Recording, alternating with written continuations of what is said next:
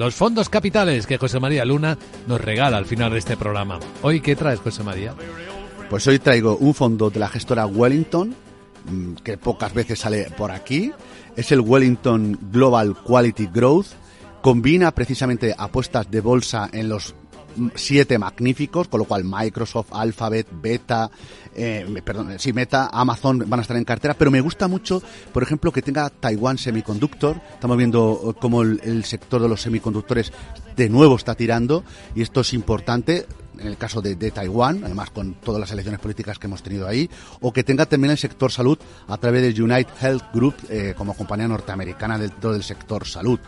Con lo cual, primera idea, capital, para que ustedes la valoren, es el fondo Wellington Global eh, Quality Growth. Y la segunda, el sector asegurador. Rápidamente, el Polar Capital Global Insurance Fund.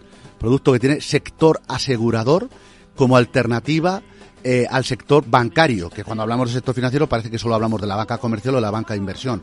Pero echen un vistazo al sector asegurador, reasegurador, eh, seguros comerciales, etcétera, puesto que es una idea muy interesante en el actual contexto. Con lo cual, Polar por un lado, Polar Capital, Wellington por otra, son ideas gestoras que no suelen salir mucho, pero que ahora mismo en el corto medio plazo pueden ser ideas muy interesantes a valorar.